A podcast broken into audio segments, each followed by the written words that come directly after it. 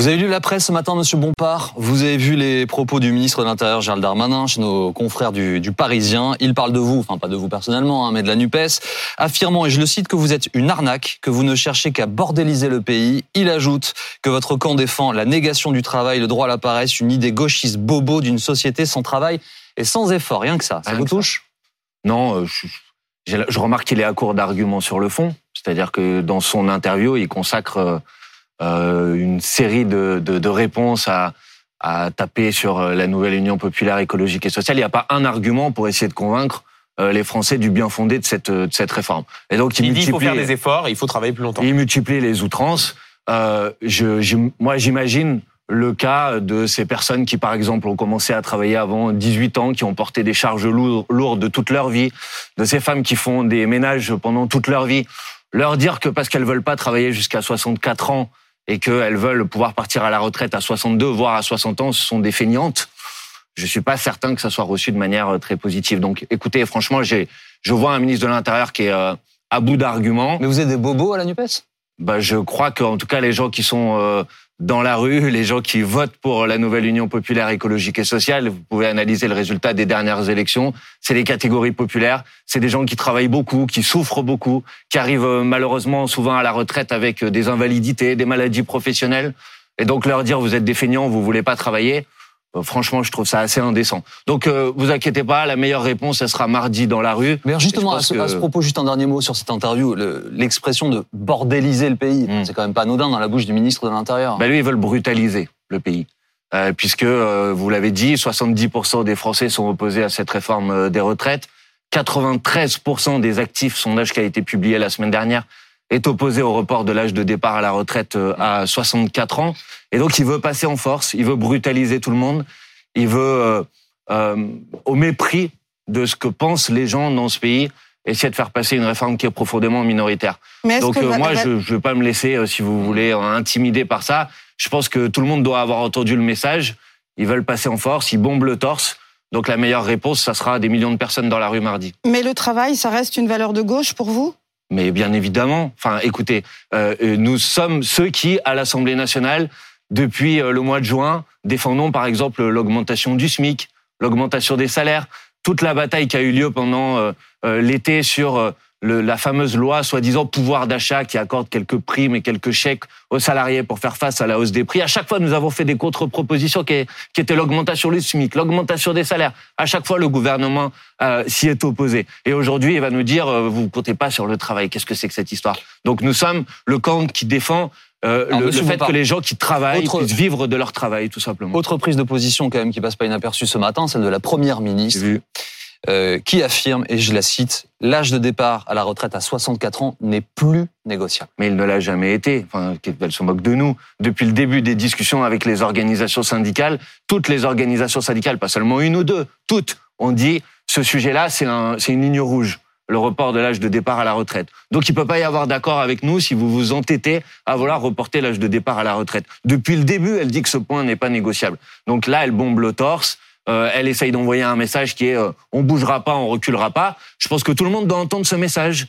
Tous, les gens qui nous écoutent doivent comprendre ce qu'est en train de dire euh, la première ministre là, c'est qu'elle a pas l'intention de bouger et que donc si on veut la faire bouger, il faut que la mobilisation dans la rue s'étende, s'élargisse encore et qu'elle n'ait pas le choix et qu'elle soit obligée de retirer euh, cette réforme. Alors justement, Manuel Bompard, on est à deux jours de la nouvelle mobilisation de l'intersyndicale. À quelle mobilisation est-ce que vous vous attendez par rapport à celle du 19 janvier? Ben Moi, je souhaite et je forme le vœu que la mobilisation soit plus importante que ce qu'elle a été le 19 janvier dernier, qui était déjà une très grosse manifestation. Hein, comme ah, 2 millions de personnes selon les sources. Voilà, comme on en a peu vu quand même depuis euh, maintenant plusieurs années dans notre, dans notre pays. Je forme le vœu que ça soit encore plus important euh, euh mardi. Euh, et j'ai plutôt, pour l'instant, des signaux qui sont des signaux positifs. Lesquels? Bah, vous savez, il y a beaucoup de gens qui tout le monde est contre cette réforme. Globalement, les actifs, j'ai dit, 93% des actifs sont contre cette réforme. La question que se posent les gens, c'est est-ce que ça vaut le coup? De rentrer dans un mouvement, de faire grève, de participer à une manifestation. Parce qu'il y a aussi une très grande majorité de Français qui, dans les sondages, disent au fond cette réforme, elle rentrera en vigueur. Ouais, vous avez vu que ça bouge euh, et ça bouge plutôt dans la bonne direction, notamment depuis la manifestation du 19 janvier. Et c'est là où je voulais en venir. Et par, parce que... par ailleurs, excusez-moi de vous interrompre, mais ça coûte de l'argent de manifester. Hein. Mais voilà, mais c'est Mm. c'est donc la question que se posent les gens, c'est est-ce que ça vaut le coup d'aller dans la bataille ou pas? Donc est-ce qu'on peut gagner? Moi, je leur dis oui, on peut gagner. On peut gagner d'abord parce qu'on a déjà gagné sur les retraites. On a souvent gagné sur les retraites quand on s'est mis euh, en mouvement. Ça a été le cas en 1995. Ça a été le cas la dernière fois. Non, c'est le Covid qui arrête la réforme, c'est pas vous. Ah, mais en me- 2019. Monsieur 2020. Duhamel, Monsieur Duhamel, s'il n'y avait pas eu de manifestation, la, la, la réforme et de grève, la réforme, elle serait passée avant que la crise sanitaire euh, Mais arrive et La réforme a été pays. votée en première lecture à l'Assemblée nationale et c'est parce qu'il y a le qui a Covid que permis- le président décide de l'arrêter. Ce qui a pas la permis- mobilisation dans la rue. Ce qui a si permis on de gagner du temps, ce qui a permis de gagner du temps et d'empêcher à la réforme d'être adoptée avant que la crise sanitaire effectivement empêche qu'elle soit votée par l'ensemble des chambres. Ce qui l'a permis, c'est qu'il y a eu une mobilisation sociale. Donc à la fin, vous pouvez le prendre le problème par le bout que vous voulez. Ils voulaient nous imposer la retraite par points, ils ont perdu et on a gagné. Monsieur Bompard, justement, Jean-Luc Mélenchon, il veut élargir le front des luttes. Alors avec qui? La CGT et la CFDT, Laurent Berger et Philippe Martinez, ils n'ont pas franchement envie de l'élargir avec vous. Donc comment vous voyez le Bon, dans crois- la rue en tout cas? Ben, je crois pas, je, je crois pas du tout qu'ils en aient pas envie. Je pense que tout le monde euh, ici participe le même objectif, c'est faire en sorte que cette mobilisation, elle s'étende. Mais la rue Elle c'est s'enracine eux, la rue encore c'est davantage. eux, et vous c'est l'Assemblée nationale. En tout cas, c'est votre travail de parlementaire. non. Vous avez 82 députés. Donc comment euh, comment Alors, a- vous voyez cette, euh, cet élargissement des luttes Alors, et où? Il y a 151 députés de la nouvelle Union populaire écologique et sociale à l'Assemblée nationale. Ils vont Ça faire leur travail d'amendement, ils vont faire leur travail de contre-proposition, ils vont faire leur travail pour décrypter la réalité de ce projet et on va le faire. Vous Mhm. pouvez compter sur nous, ça On va commence revenir largement demain en commission des affaires sociales à l'Assemblée nationale, on fera notre travail. Mais le rôle d'un mouvement politique comme le nôtre, c'est pas seulement de faire son travail parlementaire, c'est aussi de contribuer à ce que la mobilisation soit, soit la plus large possible.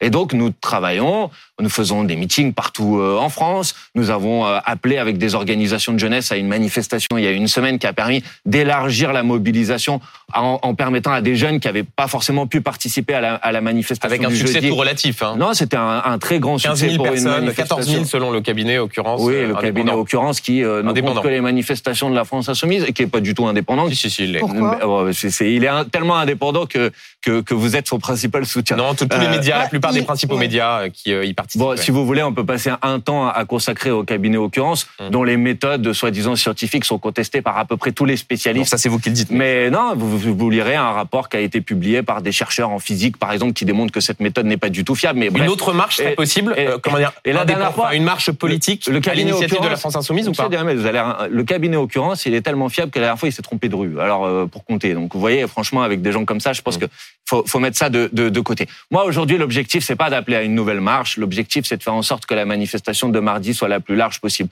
Et on prend toutes les initiatives que l'on peut pour favoriser son élargissement, qui est du monde dans la rue et qui est aussi du monde dans la grève. Et ça, c'est important de le Mais dire. alors, par ailleurs, excusez-moi pour prolonger la question de Benjamin, euh, il y avait des organisations de jeunesse. D'ailleurs, je note que c'est exactement l'expression que vous venez d'utiliser. Vous avez dit des organisations de jeunesse. Oui. Il n'y avait pas les principales. Donc, euh, co- Il n'y avait pas toutes les organisations de Non, jeunesse. il n'y avait, pas les- il y avait pas les plus importantes. Euh, il y en avait une qui n'était pas là, c'était l'UNEF, en l'occurrence. euh, chez les jeunes, ça compte énormément. Oui, oui, ça compte euh, Mais malheureusement du coup, moins qu'avant, vous, mais ça est-ce compte. que vous continuez de parler avec eux? Est-ce que vous Mais continuez d'essayer de les mobiliser? Mais bien sûr, mais euh, tout le monde converge maintenant sur la date qui a été euh, proposée par l'intersyndicale euh, unie la plus large possible mardi. Et les mêmes organisations de jeunesse appellent toutes à manifester euh, mardi. Il y a même des, des, des organisations lycéennes qui appellent à des mouvements dans les lycées à partir de demain euh, et mardi. Bon, votre question, c'était comment on fait en sorte d'élargir la mobilisation. Et ce que essayé de vous, de vous dire, c'est que il me semble que comme la première manifestation a été un succès, elle va permettre de convaincre des gens de rentrer dans l'action. Euh, parce que la force va à la force. Donc quand des gens se mettent en mouvement, certains se disent est-ce que ça vaut le coup, est-ce qu'on peut gagner? Là, je pense que tout le monde a vu qu'on peut gagner. Donc moi, je profite de ce, de ce plateau ici aujourd'hui pour dire, à la fin, si on se met pas en mouvement, si on se mobilise pas, on n'aura que les yeux pour pleurer. Donc euh, il faut être dans la rue mardi. Fabien Roussel, il pense qu'il faut aussi fermer les mairies. Vous pensez que c'est une bonne idée? Euh, bah, en tout cas, toutes les mairies qui euh, prennent des initiatives dans cette euh, direction, euh, personnellement, je les, je les, je les soutiens. Et la neutralité du service public Mais- C'est un, un argument que vous Mais, entendez ou pas une- du tout? mais vous savez, il y a un article dans la Constitution, de mémoire, c'est l'article 82 qui précise qu'il y a ce qu'on appelle la libre administration des communes en France. Donc les communes, elles prennent les décisions qu'elles souhaitent. Et donc quand une commune de, décide, parce qu'il y a un vote de son conseil municipal, de prendre telle ou telle disposition, Il n'y a pas de raison de s'en indigner. D'ailleurs, je pense que souvent, les habitants de ces communes sont très largement d'accord avec ces décisions. Alors parmi les actions qui se poursuivent depuis la journée de mobilisation du jeudi 19, il y a ce qu'on appelle les actions Robin des Bois. Mmh. Euh, Est-ce que vous soutenez ces, ces mouvements de, de gratuité, notamment d'énergie, qui sont mis en place par euh, certains membres du, de la CGT Je les soutiens totalement et pleinement. Euh, les organisations syndicales qui aujourd'hui décident euh, de euh, euh, faire en sorte que le gaz soit gratuit ou moins cher dans les quartiers populaires, euh, auprès de certains artisans, auprès de certaines petites entreprises, Mmh. euh, c'est une mesure qui est une mesure de justice sociale que je soutiens totalement. Et le gouvernement, plutôt que de s'indigner ou de pointer du doigt ceux qui s'engagent dans ce type de démarche, devrait se poser la question de savoir Mais a pas pourquoi les organisations syndicales sont obligées de faire ce que le gouvernement n'est pas capable de faire, Mmh. c'est-à-dire faire en sorte de faire baisser le prix de l'énergie pour le les catégories populaires et les petites et moyennes entreprises. que ce soit coupé chez ceux qui s'opposent à la réforme et que ce soit mis gratuit euh, chez ceux qui sont euh, proches Bah, de la ça- CGT Mais ça, c'est pour l'instant, c'est pas le cas, non? Bon. Si, si. Alors, il y a eu des premières coupures Mm. décidées par la CGT, notamment dans une permanence d'une parlementaire, la, la République en Mm. marche. Euh, Il y a une sorte de division du front syndical là-dessus. La CGT soutient, la CFDT, Laurent Berger dit moi j'en veux pas. Quelle est votre position Bah, précise sur le fait de couper l'électricité euh, chez euh, les parlementaires qui soutiennent la réforme des retraites? Moi, ma position, elle est très claire et très précise. Quand des salariés décident d'utiliser des moyens d'action contre cette réforme des retraites, à partir du moment où ce ne sont pas des moyens d'action qui sont des moyens d'action violents, je les soutiens. Non, mais c'est Voilà. illégal de couper l'électricité dans une permanence de façon unilatérale pour des raisons idéologiques. Mais vous savez, c'est illégal aussi de euh, mettre euh, le gaz euh, ou l'énergie euh, gratuite pour des petits artisans ou pour euh, des Enfin, vous voyez bien que l'impact n'est pas exactement le même. C'est-à-dire que vous et- ne cessez, et- Monsieur et- Bompard, de condamner ça ne à me raison. pas. Monsieur Bompard, vous ne cessez de condamner à raison quand une permanence de vos parlementaires, eh bien, sont prises à partie, sont euh, quand il y a des actions, comment dire, qui ne vous conviennent pas. Mais là, vous dites si on coupe l'électricité, c'est ok. Vous faites un amalgame qui est assez, euh, comment dire, euh, mal approprié. Je vais être poli. Euh, vous voyez bien la C'est différence. pas violent de couper l'électricité Non, c'est pas violent Non de couper dans une permanence parlementaire pendant une heure de couper l'électricité. Non, c'est pas violent. D'accord. Franchement, si vous trouvez ça violent, je pense qu'on a une, une- une légère divergence sur ce que veut dire la violence. Par contre, attaquer une permanence parlementaire, la murer, euh, s'en prendre euh, à la vitrine, euh, écrire des tags Donc il n'y racistes a pas de protection des élus, devant les, des les- élus républicains qui font la loi, qui sont vos collègues parlementaires. Non, mais bien sûr qu'il faut les prendre. protéger. Non, mais Ah, cherchez pas, cherchez pas à faire passer pour des actes de violence, des actes symboliques euh, qui sont des actes de coupure d'électricité s'ils ont lieu. Donc c'est pas moi qui en suis responsable. Vous me posez la question. mais vous de les savoir. soutenez. Ben, en tout cas, je ne les condamne pas. Ça c'est Voilà, clair. c'est clair. Ce qui n'est pas symbolique, c'est d'empêcher les Français de partir en vacances. On l'a vu euh, à Noël, vous souriez, mais on l'a vu à Oui. Noël, c'est diversement apprécié. Euh, là, le calendrier parlementaire fait qu'on arrive encore dans une période de vacances. Mm. Euh, est-ce qu'il faut aller vers un blocage sur cette période-là ou est-ce qu'il faut essayer de rythmer les actions différemment il y a beaucoup de choses qui sont pas symboliques. Faire travailler euh, quelqu'un qui a déjà travaillé euh, plus de 40 ans et qui arrive à 62 ans Non, avec mais on, le on dos y reviendra à ça. Mais qu'est-ce qui se passe pour le calendrier Ça, c'est pas des symbolique. vacances Vous voyez, c'est c'est très concret. Ça a des conséquences très concrètes sur euh, sur euh, la vie des gens. Maintenant, je vais vous dire les choses franchement. Si vous voulez pas que le pays soit bloqué pendant les vacances scolaires, il y a une solution. Elle est extrêmement simple. Il faut que la petite minorité gouvernementale aujourd'hui, qui est très largement minoritaire dans le pays sur cette réforme, renonce à cette réforme. Et il y aura des problèmes pour personne. Voilà.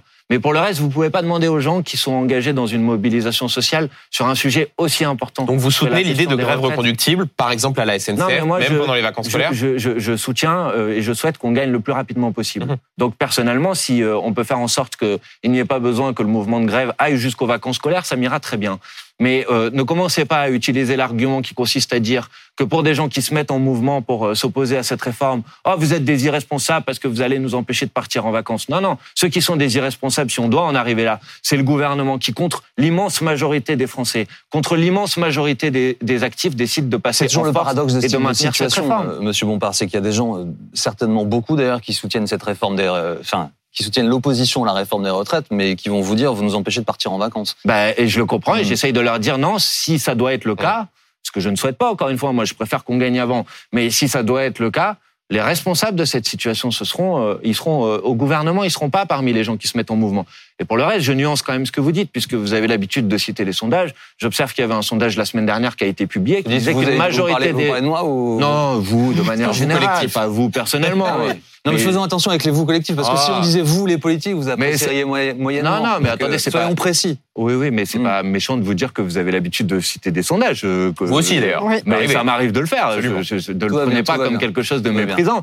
Mais je, je veux juste insister sur un sondage que vous n'avez pas cité pour l'instant, qui dit que euh, plus de la moitié des Français, sondage de la semaine dernière, sont prêts à envisager, y compris un blocage du pays, si c'est la seule solution pour faire en sorte que ce projet de loi euh, vous- sur les retraites ne voit pas le jour. C'est la question que j'allais vous poser. Pour vous, c'est la seule solution, le blocage?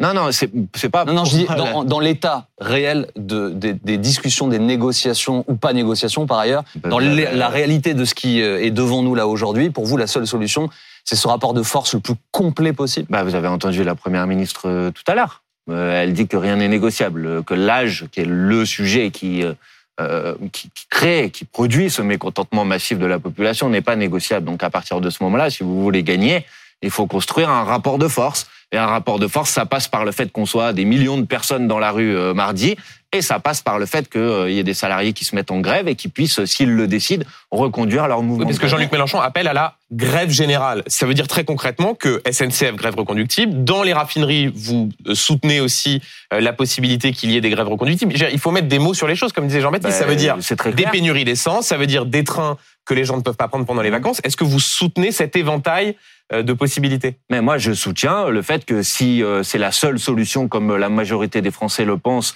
pour obtenir le retrait de ce de, ce, de cette réforme, oui, bien évidemment, Voilà. je Mais soutiens. est-ce que ça non, mais attendez, moi, je me fonctionne cache pas. Mmh. Mais me me faites pas porter à moi la Non, je pose responsabilité. des questions. hein. C'est le gouvernement aujourd'hui qui est minoritaire et qui décide de n'écouter personne. Il a l'ensemble des organisations syndicales de salariés qui lui est euh, opposé. Et là, 93% des actifs, plus de 70% des Français, ils décident de s'entêter. Donc c'est ne, ne vous plaignez pas après du fait que les gens se disent bah nous on va se mettre en mouvement pour empêcher le gouvernement de faire ça parce que la conséquence sur notre vie elle est très claire, c'est deux enfermes pour tout le monde. Mais est-ce que c'est une stratégie gagnable? Parce que depuis le CPE, est-ce que ça marche le blocage euh, général et, le blo- et la rue? Euh, je pense qu'on a déjà gagné euh, dans ce pays, dans l'histoire sociale de ce pays, beaucoup de choses. Par la mobilisation, par les manifestations, par la grève. Je rappelle à ceux qui nous écoutent que les congés payés, c'est euh, la mobilisation et la grève. Donc c'est Euh, une stratégie gagnante. Bah, elle peut l'être, oui, bien sûr, et j'espère qu'elle va, j'espère qu'elle, qu'elle, qu'elle va l'être. A- a- Après, moi, encore une fois, je préférerais que le gouvernement écoute euh, l'opposition massive des Français et dise bon, on- il n'y a pas de honte à reculer, à s'être trompé, à dire bon, on a mal compris les choses, euh, etc.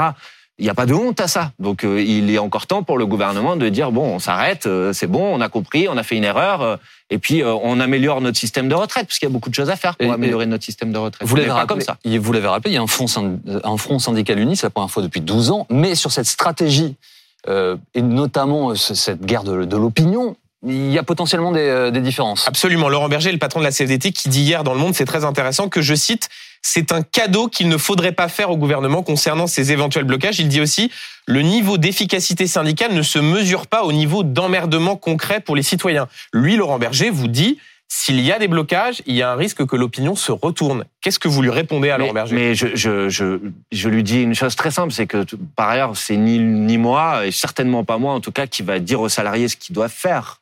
Euh, donc, euh, vous savez comment ça fonctionne Un mouvement de grève, ça se décide par les Mais vous salariés. voyez bien ce que dit là Laurent qui se Berger, réunissent, qui mais c'est semble lui ne pas vouloir qu'il y ait des grèves reconductibles dans tel ou tel secteur et qu'il n'y ait pas ce blocage du pays. Mais c'est sa position, il n'y a pas de problème de ce point de vue-là. La question, que vous mais la question que vous m'avez posée, c'est de savoir si les salariés décident de rentrer dans des mouvements de grève reconductibles, est-ce que je les soutiendrai ou pas? Et je vous ai répondu que oui, dans ce cas-là, je les soutiendrai. Et j'imagine que même Laurent Berger, même si c'est peut-être pas sa préférence, si des salariés décident en assemblée générale de rentrer dans des mouvements de grève reconductibles, je pense qu'il les soutiendra aussi. Donc ne cherchez pas, je connais, à tout de suite essayer de trouver de la division dans un front syndical. Vous craignez pas qu'il y uni. ait une scission C'est quelque chose d'inédit depuis 12 ans que le front syndical soit aussi largement uni. Le front syndical est uni, le front politique est uni, hein, puisque la, la NUPES fait campagne ensemble sur ce sujet. C'est quelque chose qui est très important dans cette bataille. Et donc, pour l'instant, c'est c'est c'est c'est un atout dans cette bataille. Donc, c'est ce qui va sans doute d'ailleurs nous permettre de gagner. En tout cas, je l'espère. Vous dites que le, que, vous, que le gouvernement peut s'améliorer. Il propose les 1200 euros, euh, euh, les 1200 euros minimum pour les carrières complètes. Voilà. Et ça, c'est, est-ce que c'est, ça va dans le bon sens? Non, mais c'est une plaisanterie. Euh, euh, Enfin, je, je, je profite quand même. Est-ce que vous êtes capable de me dire combien de personnes vont être concernées par les 1200 euros bruts dont le gouvernement parle? C'est difficile à savoir parce que la réalité, c'est qu'il faut avoir euh, cotisé, euh, bon. comment dire, faut avoir été au SMIC tout au long de la carrière. Je suis journaliste sur ce plateau. Est-ce que vous savez combien de personnes concrètement ça va concerner? Non, le chiffre est très difficile à avoir. Parce que le gouvernement est incapable de le dire. Hmm. Il fait une étude d'impact. Normalement, quand on défend une mesure, on est à peu près capable de savoir combien de personnes vont être concernées. Vous savez pourquoi ils ne le disent pas? Parce qu'en fait, ça va concerner peut-être des centaines, peut-être au maximum quelques milliers de personnes. Parce que les conditions qui sont mises pour avoir cette retraite euh, soi-disant à 1200 euros, dont je rappelle qu'elle est dans la loi depuis 2003 hein, et qu'elle n'a pas été appliquée pour l'instant. Les conditions qui sont mises, c'est d'avoir une carrière complète hmm. et de ne pas avoir 1200 euros de retraite retraite complémentaire inclus. Je le dis parce que hier j'étais sur un marché, on m'a dit ah mais moi je vais y gagner parce que euh, ma, ma retraite hors complémentaire elle est inférieure à 1200 euros. Et je dis non non vous avez mal compris. On parle de retraite de base plus retraite complémentaire. Si vous avez en dessous de 1200 euros et que vous avez une carrière complète, mais ça concerne quelques centaines de personnes. Il y a eu une étude qui a été publiée sur un, un, étude suivie du parcours professionnel de 2,5 millions de personnes. Sur ces 2,5 millions de personnes, ça concernait 48 personnes. Voilà, ça, c'est la réalité. Et le gouvernement est, incapable. vous dites Mais bien sûr que c'est de la communication. Je dis à tout le monde, ne vous faites pas berner encore une fois par cette mesure. D'abord, c'est pas 1200 euros net pour tout le monde, c'est 1200 euros brut. Oui, c'est la CSG. Ensuite, c'est pour une CSG. Ouais, mais il y a entre 50 et 100 euros de moins. Oui, ça dépend. Non, il faut expliquer à nos téléspectateurs que la CSG, elle est calculée sur le revenu fiscal Exactement. du foyer, pas, pas à titre individuel. Mais il y a sans doute à peu près, en estimation, entre 50 et 100 euros de moins. Ensuite, ça concerne à peu près personne, euh, parce que euh, il y a à peu près personne qui a une carrière complète pendant toute sa vie euh, qui n'a pas touché euh, suffisamment pour avoir déjà une retraite supérieure à 1200 euros, euh, régime complémentaire inclus. Mmh. Donc voilà, c'est une fumisterie, c'est une escroquerie, et je pense que tout le monde l'a compris maintenant. Le, le, gouvernement continue à dire qu'il peut améliorer la réforme sur la question de la pénibilité, sur la question aussi des carrières hachées, c'est ce qu'on entend. Est-ce que sur ces éléments-là, même si vous êtes en défaveur du principe général, c'est-à-dire 64 ans, 43 annuités, vous pourriez soutenir le gouvernement sur ces points précis d'amélioration Mais non, mais le gouvernement, pour l'instant, il a mis sur la table aucune mesure qui va améliorer la situation. Cette réforme est une réforme. Je, je, voyais, il y avait un titre de presse la semaine dernière, je crois que c'était Monsieur Dussopt qui disait euh, il n'y a pas de perdants. Il n'y a pas de perdants. Moi, je vais vous dire franchement, il n'y a que des perdants dans cette réforme. Il n'y a que des perdants dans cette réforme. Et cette réforme est profondément injuste. C'est-à-dire qu'il n'y a que des perdants, mais parmi ces perdants, ceux qui seront le plus perdants, c'est les catégories populaires, je rappelle qu'il y a 13 ans d'écart d'espérance de vie dans ce pays entre les 5% des plus pauvres et les 5% les plus riches. Sur la question de la pénibilité dont vous parlez à l'instant, euh, Benjamin Duhamel, le gouvernement dit, euh, au lieu de l'espèce du ce qu'il dit, hein, de l'usine à gaz aujourd'hui qui est mise en place euh, avec les différents critères, les cas individuels, etc., etc. Nous voulons que les branches euh, négocient, regardent par métier pour que ce soit en gros valable pour tout le monde et que le plus grand nombre en, en, en bénéficie. Mais bon, d'abord, je rappelle, je suis obligé de le dire quand même, que c'est ce gouvernement, enfin le gouvernement précédent, mais dirigé par M. Macron, qui a, retiré quatre critères de, de, de, de pénibilité. Donc franchement, il est mal placé pour essayer de nous faire croire qu'il va agir pour une meilleure prise en compte de, de la, de la pénibilité. Bah, lui explique, pardonnez-moi, je, mmh. allez-y, allez-y, les, les, les, arguments du gouvernement. Lui explique qu'en fait, ils ont retiré ces critères parce qu'ils étaient mal mis en place, mal compris, et que des gens qui avaient droit, à ces, qui étaient éligibles à ces critères, ne faisaient pas la démarche parce que c'était trop compliqué. D'accord, mais bon, ils ont retiré les critères, ils n'ont pas mis en place un, une substitution, euh, quelque chose pour le remplacer si ça fonctionnait pas bien. Donc vous avez très concrètement des gens qui pouvaient partir plus tôt à la retraite parce qu'ils étaient couverts par ces quatre critères, qui aujourd'hui ne le sont plus.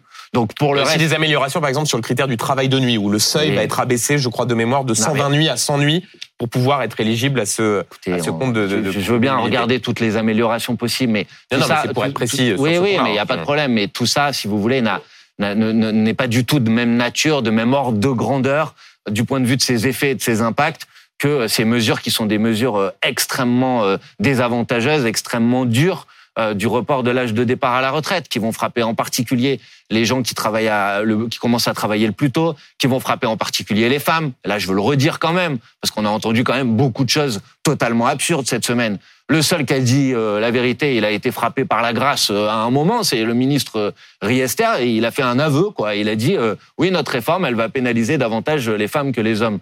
Et c'est vrai, c'est ce que dit l'étude d'impact commandée par le gouvernement pour une femme née en 1980 elle va travailler en moyenne 8 mois de plus, alors qu'un homme né en 1980 va travailler 4 mois de plus. Mais elle va toucher une pension plus élevée. Ah ben merci. Heureusement, elle, elle, va, va travailler plus longtemps. longtemps. Mais attendez, attendez, c'est extrêmement malhonnête. Si vous voulez faire une comparaison du, de, du montant moyen de la pension qui va être touchée par quelqu'un, vous devez comparer quelqu'un qui partirait à la retraite aujourd'hui à 64 ans avec quelqu'un qui partirait à la retraite demain à 64 ans. Vous êtes d'accord qu'aujourd'hui, on peut partir à la retraite Mmh. à 64 ans? Sauf que si on part à la retraite à 64 ans aujourd'hui, alors que l'âge de départ est à 62 ans, on bénéficie d'une surcote. Or, demain, on Absolument. bénéficiera pas de cette surcote. Et les femmes vont continuer à partir en moyenne plus tôt que les hommes. D'accord. Mais moi, euh, ce que je vous dis, c'est que non seulement les femmes vont travailler plus longtemps, mais que à âge de départ comparable, elles vont toucher une portion plus faible aujourd'hui que de ce la que- euh, retraite demain si la réforme est entrée en vigueur qu'aujourd'hui. Est-ce que c'est au moment de la retraite qu'on corrige toutes les inégalités existantes ou pas dans le monde du travail Ah, Est-ce que c'est cette bataille-là qu'il faut mener sur la retraite ou est-ce qu'il ne faut pas la mener sur d'autres textes qui vont venir sur le travail, il, par il faut exemple la mener sur les deux. Euh, si on reprend cet exemple euh, des femmes euh, par rapport aux hommes, on sait qu'aujourd'hui, en moyenne, les pensions des femmes sont de 40% inférieures aux pensions des hommes. Hein ça, c'est les chiffres qui sont euh, les chiffres actuels. On sait que c'est dû pour partie au fait que les rémunérations tout au long de la carrière des femmes sont Et euh, le plus travail faibles que les partiel et rémunérations des hommes beaucoup d'éléments plus du- euh, le des travail conditions partiel, de etc. travail. Donc, bien évidemment qu'il faut agir pour l'égalité salariale et les- pour- entre les femmes et les hommes avec des mesures contraignantes tout au long de la carrière. Mais en même temps, il faut faire en sorte que la retraite puisse corriger des inégalités dans les parcours de vie. Mm. Donc, pour répondre à votre question, je pense qu'il faut faire les deux. Euh, euh, vous avez rappelé le calendrier parlementaire qui a débuté. Alors, il y a eu la, la commission des finances. Oui, pour avis. Euh, pour avis, exactement. La commission des affaires sociales, euh, c'est, on va rentrer dans le dur là à partir de lundi. On pourra amender le texte, repousser, accepter les amendements, etc. Et puis en plénière, enfin euh, dans l'hémicycle, ce sera à partir du 6. Bon, Euh, vous avez déposé. Alors la Nupes 6 000 amendements pour LFI, il y en a 3 300. Pourquoi? Il y a quoi dedans? Bah, des amendements pour euh, chercher euh, d'abord à crédibiliser des propositions alternatives. Euh, on défend, vous le savez, nous, euh, l'hypothèse de la, du départ à la retraite à, à, à 60 ans avec 40 annuités de, de, de cotisation. Donc, euh, ça fait partie des amendements qu'on a déposés. Des amendements pour euh, dégager des nouvelles ressources dans le régime de retraite, puisque le gouvernement nous dit on a un problème euh, de ressources. Donc, Marine Le Pen, avons- elle dit à l'instant que vous- les amendements que vous avez déposés sont grotesques. Oui, enfin, Alors. ce qui est grotesque, écoutez, vous voulez savoir ce qui est grotesque, c'est quand même l'opposition du Rassemblement national. Ils ont 89 députés, ils ont déposé moins d'amendements que le nombre de députés. Euh, donc, ils ont même pas été capables, chacun, de trouver une idée d'amendement pour essayer d'améliorer cette réforme. Mais ce qu'elle dit, c'est qu'au fond, dans vos amendements, vous changez une virgule, vous mettez un au lieu de Je une, je vous vais- mettez je vais ou. répondre. Il n'y aura pas de ça dans, vos, les amendements que vous Je vais déposez répondre sur ce sujet, mais d'abord, je vais vous dire, puisque vous me parlez du Rassemblement national, c'est intéressant. Vendredi, la commission des finances de l'Assemblée nationale saisie pour avis. Il y a eu un vote Ouais. sur l'avis. Vous avez pris une. vous On a perdu à cinq voix. Ouais, ouais. Les rassemblements nationaux, normalement, ils ont 11 députés dans la commission des finances de l'Assemblée nationale. Ils étaient deux Et vous qui étaient présents. Mais nous, on était au complet. Nous, on était au complet. Nous, on n'est pas une opposition de pacotille. On fait pas semblant d'être sur cette contre la obstruction réforme des sur retraites. la virgule, sur le fait que ceux qui sont en commission des affaires sociales nous disent, mais avec ces 6000 amendements, on ne pourra pas aller au bout de l'examen du texte. Mais attendez, c'est une plaisanterie. Ce qui nous empêche d'aller au bout de l'examen de ce texte, c'est que le gouvernement a choisi une méthode de débat parlementaire particulière qui s'appelle le 47.1, C'est un, te- Euh, un texte budgétaire un budget révisé. rectificatif. Ouais. Euh, et euh, l'examen des budgets rectificatifs, les délais de l'examen sont encadrés par la Constitution. C'est 50 jours maximum 50 et jours en possibilité, parce que c'est un texte Bon. budgétaire, d'utiliser le Donc 49 vous êtes d'accord que c'est pas le nombre d'amendements qu'on va déposer qui Non, empêche d'aller au bout du que délai. Comme on entend beaucoup, et là je pense aux téléspectateurs qui sont pas experts Oui. de la vie parlementaire, qui sont pas en commission, qui sont pas dans l'hémicycle, ils entendent tout le temps ce nombre d'amendements, ils entendent parler d'amendements sans euh, pour autant peut-être comprendre ce que ça signifie. Donc vous, vous nous expliquez, bah on met nos propositions quoi. On prend le texte du gouvernement et à l'intérieur on met nos propositions à nous. en, en, en partie euh, nos propositions, Et sources. des virgules. Laissez-moi terminer parce que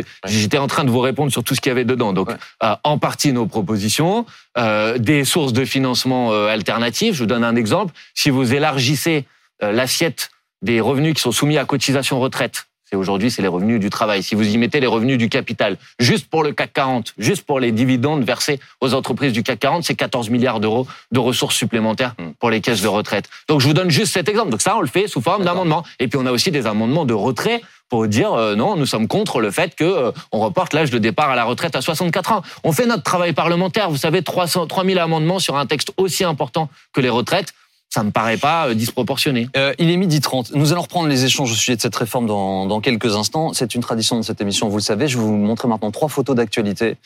Euh, derrière chaque photo, il y a une question. Vous allez pouvoir en choisir deux. Je vais vous montrer donc un, un joint de cannabis. Vous allez voir le portrait du jeune Lucas et euh, une photo qui euh, représente en fait le, la crise euh, Covid. C'est un autotest ou un test plutôt PCR, comme nous en avons tous fait l'expérience. Quelle première photo choisissez-vous? Bah, dans l'ordre, le cannabis. Le Conseil économique, social et environnemental a rendu un, un avis euh, cette semaine qui est favorable à la légalisation du, du cannabis encadré et qui qualifie en fait la politique de répression menée depuis des années, je le cite, d'échec cuisant. Vous en dites quoi? Je suis d'accord. Je suis d'accord avec cet avis. Euh, D'abord, il faut dire que la France est parmi les pays les plus répressifs Mm. au monde en matière de consommation de cannabis et pourtant c'est un des pays où la consommation de cannabis est la plus importante. Donc clairement, la politique répressive est un échec. Euh, Personnellement, je suis favorable à une forme de légalisation et il faut que les gens qui nous écoutent comprennent que ça ne veut pas dire que euh, s'agit de considérer que c'est pas grave euh, euh, ou que ça ne pose pas de problème en matière de santé publique de consommer du cannabis. Je pense précisément que si on est en capacité d'encadrer, et de légaliser le, le- le cannabis, ça permet d'avoir des politiques de santé publique qui sont plus efficaces. Parce que c'est difficile de faire une politique de santé publique pour des euh, produits qui euh, sont dont la consommation est, est interdite. Donc je- je- j'y suis favorable, y compris en, en termes de, de- de sécurité. Dans un certain nombre de quartiers aujourd'hui qui sont gangrénés Mm. par le trafic de drogue, la légalisation du cannabis, c'est aussi, de mon point de vue, une mesure qui va dans le, dans le bon sens pour rétablir euh, la paix, euh, rétablir la capacité de chacune, chacun à pouvoir vivre dans des bonnes conditions dans ce pays. Vous avez déjà fumé, vous? Euh, non. Euh, bah non, désolé, on n'est Ah, pas bah, obligé pas non plus. désolé. Mais euh, Jamais non. Non? Euh, quelle autre question euh, souhaitez-vous choisir, euh, Monsieur Bompard? Le Jeune Lucas ou le Covid? Covid, on en a beaucoup parlé, le jeune Lucas. Sa maman appelle à, je le cite, la, la liberté.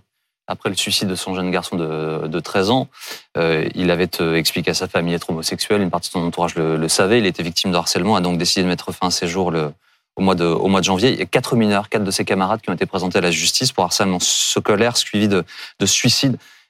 Concrètement, vous, vous proposez quoi pour qu'on avance sur ce sujet? C'est d'abord un sujet qui est, qui, est, qui, est, compliqué et difficile. Je pense que ce drame euh, éclaire des réalités qui existent aujourd'hui dans le, dans, le, dans le milieu scolaire et des jeunes qui effectivement sont soumis à, à, des, à, des, à du harcèlement. Qu'est-ce qu'on peut faire? Euh, Sans doute renforcer la présence humaine, essayer de mieux détecter euh, euh, quand euh, des, des, des jeunes enfants sont, sont confrontés à ce type de problématique. Donc, par exemple, tout ce qui est euh, renforcement des, des, des présences des psychologues scolaires dans les établissements scolaires, qui rencontrent les jeunes, qui essayent de détecter ces problèmes avant qu'on en arrive à, ces, à ce type de, de, de drame. Donc plus de médecine scolaire.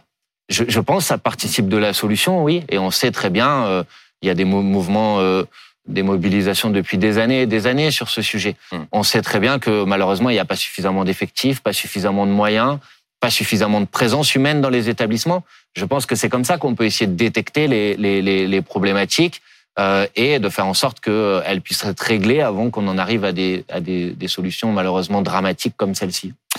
Reprenons, Monsieur Bompard, le fil de nos échanges sur cette euh, réforme des retraites. Euh, nous étions, il y a quelques instants, euh, penchés sur le travail parlementaire. Ça bouge même dans la majorité, Marie-Christine? Visiblement, vous, ça doit vous réjouir. Il y a des députés de la majorité qui s'interrogent, euh, du groupe de la majorité qui s'interroge. Est-ce que vous leur parlez? Est-ce que vous avez des discussions avec eux? Est-ce que vous êtes prêt à... je les écoute, je vois qu'ils s'expriment, je vois que la, la minorité présidentielle se disloque, euh, que euh, et ça m'étonne pas parce que Mais on- concrètement, est-ce qu'à la buvette parlementaire, euh, avec des députés... euh, ben, ça arrive bien évidemment qu'il y ait des échanges, mais vous savez ce qui est important, c'est de savoir. euh, c'est facile de, de moi, ce qui m'intéresse, c'est ensuite les votes concrets. Donc il va y avoir des opportunités. Vous avez évoqué la date du 6 février. Nous avons déposé une motion de rejet du texte. Ben, nous verrons Hum. ce que chacun fait sur ce, sur ce sujet. Nous avons déposé aussi ce qu'on appelle une motion référendaire, c'est-à-dire euh, une motion qui, si elle était adoptée, amènerait à ce que le texte soit soumis à référendum. Bon, ben, chacun pourra euh, se positionner sur le Je sujet. crois que Jordan Bardella, il, a, il s'est dit prêt à la voter, votre... euh, Qu'est-ce qu'il veut Mais eux aussi en ont posé une, en ont déposé une. Non, mais il n'y en a qu'une qui est examinée et nous avons déposé la sera- nôtre euh, avant. Donc, euh, c'est c'est- c'est la, la motion référendaire déposée par euh, la nouvelle Union populaire écologique et sociale qui sera examinée euh, à à 30 l'Assemblée minutes d'avance, ça fait pas une différence majeure. Donc, ça veut dire que vous êtes sur la même ligne et vous serez content d'avoir les.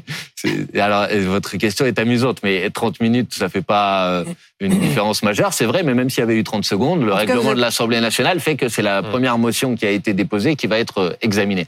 Pour le reste, bien évidemment, nous ne sommes pas sur la même ligne puisque nous n'avons pas les mêmes propositions, nous n'avons pas le même projet de société. Euh, mais maintenant, quand nous déposons une motion, que ce soit une motion de rejet ou une motion référendaire, bah, elle s'adresse à l'ensemble des députés à l'Assemblée nationale.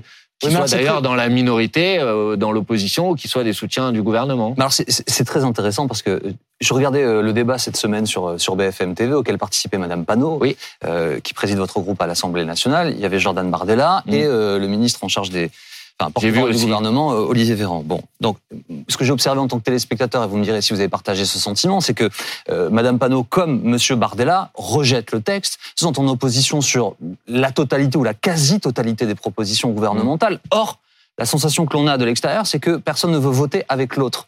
Et, et je pense que pour les Français, parfois, c'est un peu compliqué à suivre. Pourquoi est-ce que si tout le monde est d'accord pour ne pas être d'accord, vous ne pouvez pas voter ensemble? Mais euh, bon, d'abord, je vais vous dire, c'est pas juste euh, Mathilde Panot et Jordan Bardella qui je, sont je- contre je prenais l'exemple de ce débat, vous avez bien compris. Oui, oui, mais bon. et- Ah non, mais parmi les oppositions parlementaires, les deux principales oppositions à cette réforme, c'est la NUPES et le Rassemblement national. Oui, mais le groupe Lyot à l'Assemblée nationale, qui est il y un a 20 groupe députés, euh, indépendant, oui, mais il y est opposé. D'accord. Et parmi le groupe des Républicains, si j'ai bien compris, pour l'instant, ça a l'air d'être à peu près 50-50. Un peu moins. Euh, Mais très bien, mais alors pourquoi est-ce que tous ces gens... Mais attendez, mais pourquoi vous voulez voter quoi ensemble? Il va y avoir une motion de rejet, il va y avoir une motion référendaire. Nous, nous allons les voter. Après, les autres, ils font ce qu'ils veulent. S'ils veulent les voter, ils les votent. S'ils veulent pas les voter, ils les votent pas. Mais en ce qui me concerne, euh, à chaque fois que j'ai l'opportunité de voter contre euh, cette euh, réforme des retraites, je le fais. Donc, euh, je le ferai Non, à chaque fois. Pardonnez-moi d'insister là-dessus, je crois que c'est très important. Vous dites, ils font, ils font ce qu'ils veulent, et vous faites ce geste. Ils font ce qu'ils veulent, ils votent, euh, tant mieux, ils votent pas, tant pis. Sauf que vous nous expliquez depuis le début de cette émission que vous n'en voulez pas. Donc Oui. ça veut dire que vous ne voulez pas des voix qui vous aideraient à repousser ce Mais texte. c'est pas ce que je suis en train de vous dire, mais c'est pas moi qui tiens le- les doigts des députés Non, du mais donc vous leur demandez de voter, euh, leur votre position texte. de vote. Je leur demande rien, je demande à l'ensemble des députés présents à l'Assemblée nationale de se saisir des outils qui sont permis par la Constitution. Donc vous leur demandez ça, vous leur le faire officiellement, c'est ça que je veux Mais dire. non, mais c'est compliqué pour les gens qui nous regardent, Mais monsieur non, mais- Bompard. mais- mais- On comprend pas bien. Mais, c'est- mais, mais si on comprend très bien, mais je comprends aussi très bien votre question. C'est-à-dire que si je vous réponds euh, oui, il faut qu'il le fasse, après j'ai Monsieur Duhamel, comme il en a l'habitude, Voilà. qui va Voilà, me dire exactement. vous allez faire une coalition avec le Rassemblement alors, juste- national. justement, Donc je connais votre perche. logique, je Monsieur connais Bompard, votre vous me une perche formidable. j'ai pas envie de rentrer dans votre petit jeu. y Donc, y mais si, il y a un petit jeu, non, bah non, il n'y a pas petit jeu, il y a une vraie question. Et pour le coup, Ouais. c'est vraiment un souci de, de, de, de lisibilité Je pour, vous réponds pour, très les, pour les Français, en fait. Eh ben, je juste- vais dans très- l'autre sens, euh, vous seriez du Rassemblement national, je vous poserai la même question. C'est pourquoi est-ce que si tout le monde est d'accord pour ne pas être d'accord, vous ne vous souhaitez pas Mais euh, je- ensemble vous opposer et ensuite dire aux Français, bah, votez à nouveau pour nous, chacun son programme et prononcez-vous. Eh ben, je vais vous répondre très clairement. Chaque fois que nous aurons l'opportunité à l'Assemblée nationale de voter contre la réforme des retraites, nous le ferons. Donc ça veut dire que très, plus clair que ça. donc très précisément, Monsieur Bompard, s'il y a un amendement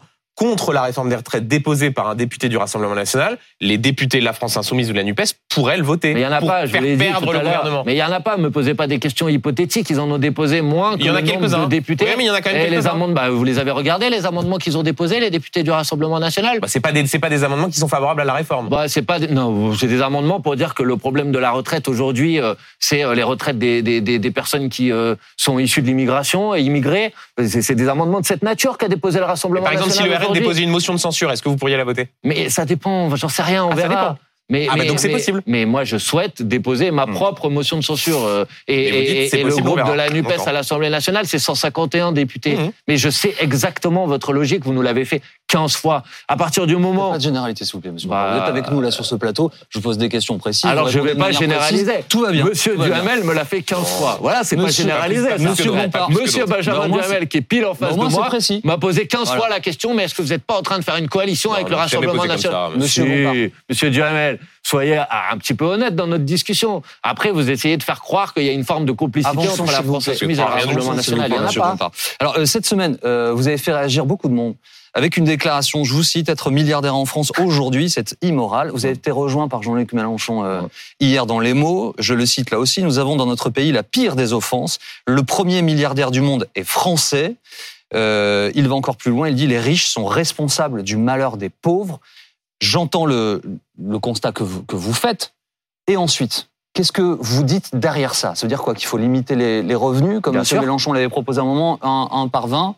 Bien sûr. il faut euh, taxer, prélever. Bah, le constat, il est très simple. Vous avez dans ce pays 5 milliardaires qui possèdent autant de richesses que 27 millions de personnes. Voilà. Ça, c'est le constat. Hmm. Précis, chiffré.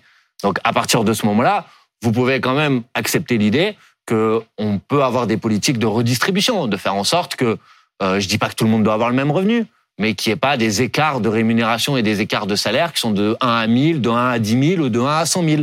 Donc nous, nous avons euh, dans notre programme l'idée, par exemple, qu'on puisse encadrer les écarts de revenus entre les plus bas revenus et les plus hauts revenus de 1 à 20.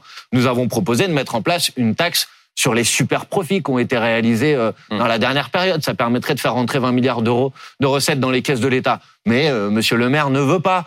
Donc voilà, il me semble quand même que tout le monde peut comprendre qu'en particulier dans un moment un peu difficile, où les prix augmentent, où il y a des gens qui souffrent, qui n'arrivent pas à finir les fins de mois, qui n'arrivent pas à se chauffer, qu'on ait des politiques de, de redistribution et de partage de la richesse, Mmh. ça me paraît être euh, juste euh, un élément de justice euh, à peu près incontournable. Euh, Manuel Bompard, sur l'organisation interne de la France insoumise, ceux Ah. que l'on appelle désormais les, les frondeurs, Alexis Corbière, Clémentine Autain. pas de frondeur, moi j'utilise pas ce Bah, terme-là. Eux-mêmes s'appellent un peu comme ça, mais non, non, pas que moi. Euh, Clémentine Autain, François Ruffin continuent de regretter de ne pas participer à cette fameuse coordination qui est en, en somme la direction du, du mouvement. Euh, question simple, ils font partie des élus les plus connus, les plus médiatiques. Pourquoi euh, ne font-ils pas partie de cette coordination? Mais d'abord, il y a plusieurs espaces de direction au sein de la France insoumise. Il n'y en a pas euh, qu'un seul. Et donc, il y a une C'est le coordination. Non, non, pas du tout. Il y a une coordination qui prend en charge le développement du mouvement, euh, de ses campagnes au quotidien. Il y a un groupe parlementaire avec un bureau du groupe parlementaire et l'ensemble des personnes que vous avez citées sont membres du bureau du, du, du groupe parlementaire qui pilote plutôt l'activité Et législative. là, sur la direction du l'Assemblée eux regrettent de ne pas y participer. J'ai compris. Euh, euh, pourquoi? Parce que euh, cette coordination, elle a été mise en place à partir des différents espaces qui existent au sein de notre mouvement, et il s'agit de, de, de, de faire en sorte qu'elle regroupe des gens qui prennent des responsabilités à l'intérieur du mouvement, pas uniquement dans l'activité parlementaire. Et donc, nous avons composé cette, cette direction de cette manière. Mais bien évidemment, personne n'est mis de côté. Chacune, par- ce que chacun participe d'un Mm. des espaces de direction qui existent au sein du mouvement. On a quand même l'impression qu'il y a une rupture qui est un peu consommée, notamment avec euh, Clémentine Autain, euh, Raquel Garrido. Et... Ça, c'est vos impressions. Vous savez. Donc c'est faux. Mais franchement, euh, mardi, nous serons dans la rue tous ensemble. Nous multiplions les irez- meetings. Écoutez, laissez-moi ouais. terminer la réponse à la question que vous me posez. Euh, nous multiplions les meetings, les initiatives euh, ensemble. Nous menons bataille ensemble à l'Assemblée nationale. Euh, Il y a des débats, c'est vrai, moi je les conteste pas. Il y a eu même des désaccords, c'est vrai, je les conteste pas. Mais on est suffisamment intelligent pour comprendre. Jean-Luc Mélenchon, il les qualifie d'éléphants dans le monde et il dit je n'ai pas quitté le PS pour les retrouver à domicile. Ne, ne cherchez pas à créer des, des, des points de, de divergence dit, et hein, de friction qui n'existent pas entre nous. Nous sommes tous euh, euh, unis dans une bataille qui est la bataille décisive du moment, qui est la bataille sur les retraites. Après, il y a des débats, il y a des discussions, sans doute qui continueront à exister. Moi, il me semble qu'il faut aussi admettre l'idée qu'il y a effectivement des figures qui sont des figures euh, identifiées, connues, et franchement, c'est une force pour notre mouvement, mais il faut aussi être en capacité de faire émerger une nouvelle génération. Et ce n'est pas enlever quoi que ce soit à d'autres personnes, d'essayer de faire en sorte qu'il y ait aussi une jeune génération qui a émergé dans la campagne présidentielle de 2022 et qui prenne des responsabilités. Juste une question simple. Euh, je crois que Raquel Garrido organise un, un meeting sur, euh, sur euh, la défense de la retraite, des Mhm. retraites. Est-ce que vous êtes invité? Est-ce que vous irez? Bah, je fais pas partie des, des, des, des intervenants, mais euh, si vous voulez, vous pouvez vous concentrer sur ce meeting. Mais vous Non, c'est parce des- que c'est une question moi, des claire. meetings, j'en ai fait, j'en ai fait, j'en ai trois cette semaine. Mm. Euh, j'en ai encore une dizaine qui sont prévus. Euh, et tous les parlementaires de la France insoumise, ils multiplient les meetings. Donc, si celui-là vous intéresse particulièrement, peut-être que vous irez y assister. Mais moi, je vous invite à assister à tous. Vous verrez, il y a plein d'arguments très intéressants qui sont euh, échangés. Il y a du monde dans les meetings, preuve que sur cette question des retraites, il y a vraiment une opposition qui est massive.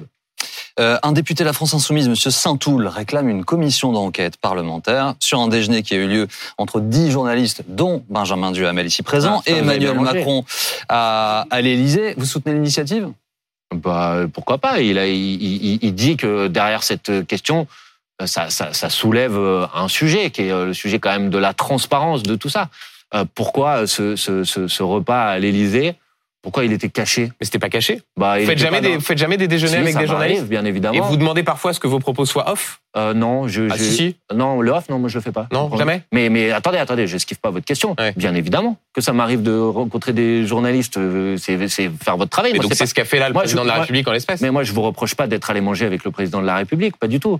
À la limite, parfois, je pourrais vous reprocher de relayer ces éléments de langage, mais je vous reproche pas d'être allé manger avec lui. Mais pourquoi le président de la République cache l'existence de ce, Mais attendez, de ce Monsieur déjeuner? Bompard, ça fait, Pourquoi? pardon, mais tous les responsables politiques font des déjeuners avec des journalistes pour tout simplement qu'on aille rechercher l'information. En quoi sûr. là, ce déjeuner en l'espèce mériterait-il une commission d'enquête parlementaire? Ben, Qu'y a-t-il à investiguer? Je- Moi, je, je- vous ai, je vous ai juste posé une question. Pourquoi, pourquoi ce déjeuner et pourquoi y a-t-il eu besoin de rendre ce déjeuner euh, secret. Mais Monsieur Bompard, c'était pas un déjeuner secret, c'était un déjeuner où on nous disait il n'y a pas de citation entre guillemets. Il y a plein de gens au sein de la France insoumise, Monsieur Bompard, juste avec qui avec qui je, je déjeune, avec qui je vois que je vois et qui me disent vous n'utilisez pas les phrases entre guillemets. C'est exactement la même chose qui s'est passé avec le président de la République. je vous reproche moi, ça ça existe, vous avez raison. Je demande pourquoi c'était pas au à l'agenda du. Vos déjeuners avec les journalistes sont à votre agenda public? Euh, Mais j'ai pas d'agenda public. D'accord. Et, donc dans les agendas publics de Jean-Luc Mélenchon, il y a les déjeuners mais qui Je crois pas qu'il ait d'agenda public non plus. Mais le président de la République, c'est pas Jean-Luc Mélenchon et c'est pas Manuel Bompard. Donc il est juste hmm. pour éviter justement la suspicion, pour éviter que les gens se demandent ce qui se soit passé. Je dis juste, ça me paraît pas extraordinaire. donc il faut une commission d'enquête. Mais la commission d'enquête, je sais pas, vous demanderez à Monsieur Saint-Toul, c'est lui qui a fait cette demande, c'est pas moi. Euh, vous lui poserez la question. Encore une ou deux questions. Euh, l'actualité à, l'étranger, marquée ces dernières heures, Monsieur Bompard, par un regain de tension euh, extrême mm. en, Israël.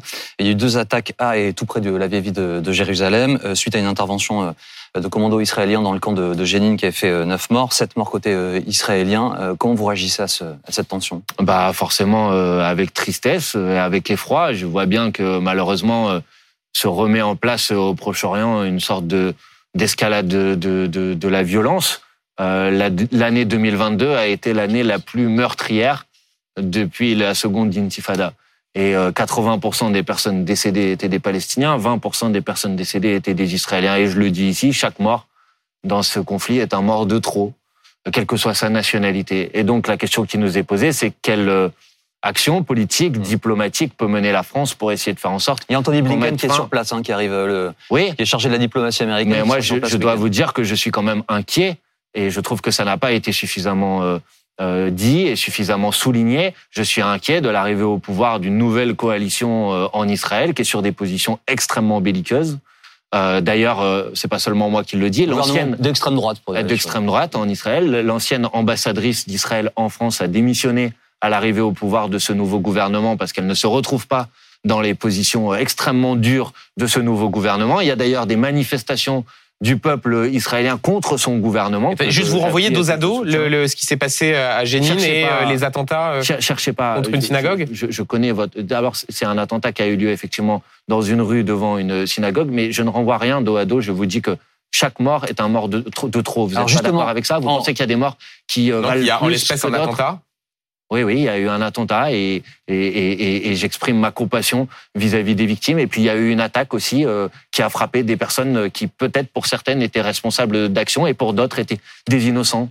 Euh, Juste mot, s'il vous plaît, monsieur. Je, pense qu'on peut, on peut, éviter de rentrer dans une hiérarchisation entre des morts qui vaudraient plus que les autres. Non, je ne le crois pas. Euh, les États-Unis et l'Allemagne sont mis d'accord pour livrer des chars lourds à, à l'Ukraine. La France ne s'est pas encore euh, prononcée. Vous vous demandez un débat parlementaire, c'est ça? Bah, Il me semble que d'abord, si on doit effectivement monter en en, gamme, j'ai envie de dire, dans l'armement que l'on fournit au peuple ukrainien, je pense que oui, ça nécessite euh, un débat euh, à l'Assemblée nationale. Et pour le reste, sur le cas très concret des chars euh, français, hmm. je, remarque que les Ukrainiens ne le demandent pas et que le ministre Le Cornu lui-même a dit que pour des raisons un peu complexes et techniques, si livrer des chars français aujourd'hui aux Ukrainiens, ce serait leur poser plus de problèmes que de leur accorder des avantages. Donc, je pense qu'il ne faut pas aller dans cette direction. Et pour le reste, je dis attention, ne donnons pas l'impression que la solution à la guerre euh, en Ukraine aujourd'hui est une solution qui sera une solution exclusivement militaire. Je pense que c'est se tromper. Ce qu'on doit faire, c'est euh, continuer notre euh, action diplomatique pour arriver le plus rapidement possible à la paix. Justement, tout dernier mot, s'il vous plaît, avec une réponse rapide. L'Ukraine demande que les athlètes russes soient exclus des Jeux Olympiques qui l'année prochaine auront lieu à, Paris, arguant que le symbole est souvent important en politique. Votre point de vue là-dessus? Je sais pas. Je, je, je, veux dire, le problème, si vous voulez, c'est qu'on peut rentrer dans des logiques où on va sortir de la communauté internationale de plus en plus. Euh, mais à la fin, qu'est-ce qui va permettre d'arriver à ce qu'on doit tous souhaiter C'est la paix. Euh, pour faire la paix, il faut dialoguer, il faut discuter. Il y a des conditions à la paix, le retrait des troupes euh, russes du territoire ukrainien et des conditions de sécurité pour tout le monde, pour l'Ukraine et pour la Russie. Voilà, moi je pense que c'est vers ça qu'il faut aller. Le reste, c'est des décisions très symboliques qui, à mon avis, ne me permettent pas d'avancer sur le chemin de la paix. Merci beaucoup, Manuel Merci à vous. avec nous aujourd'hui sur euh, BFM TV. Merci beaucoup, Marie-Christine Benjamin. Euh, mardi, euh, toute la rédaction de BFM TV mobilisée pour, euh, pour suivre cette nouvelle journée d'appel et de mobilisation intersyndicale contre la réforme des retraites. Nous serons à vos côtés pour voir ce qui se passe un peu partout dans le pays, puisqu'il y avait des mobilisations et parfois très importantes dans beaucoup, beaucoup de villes de France. Le 19. Je vous retrouve à 18h pour BFM TVSD. Voici affaire suivante. Ronald Guintrange, Dominique Rizet. À tout à l'heure.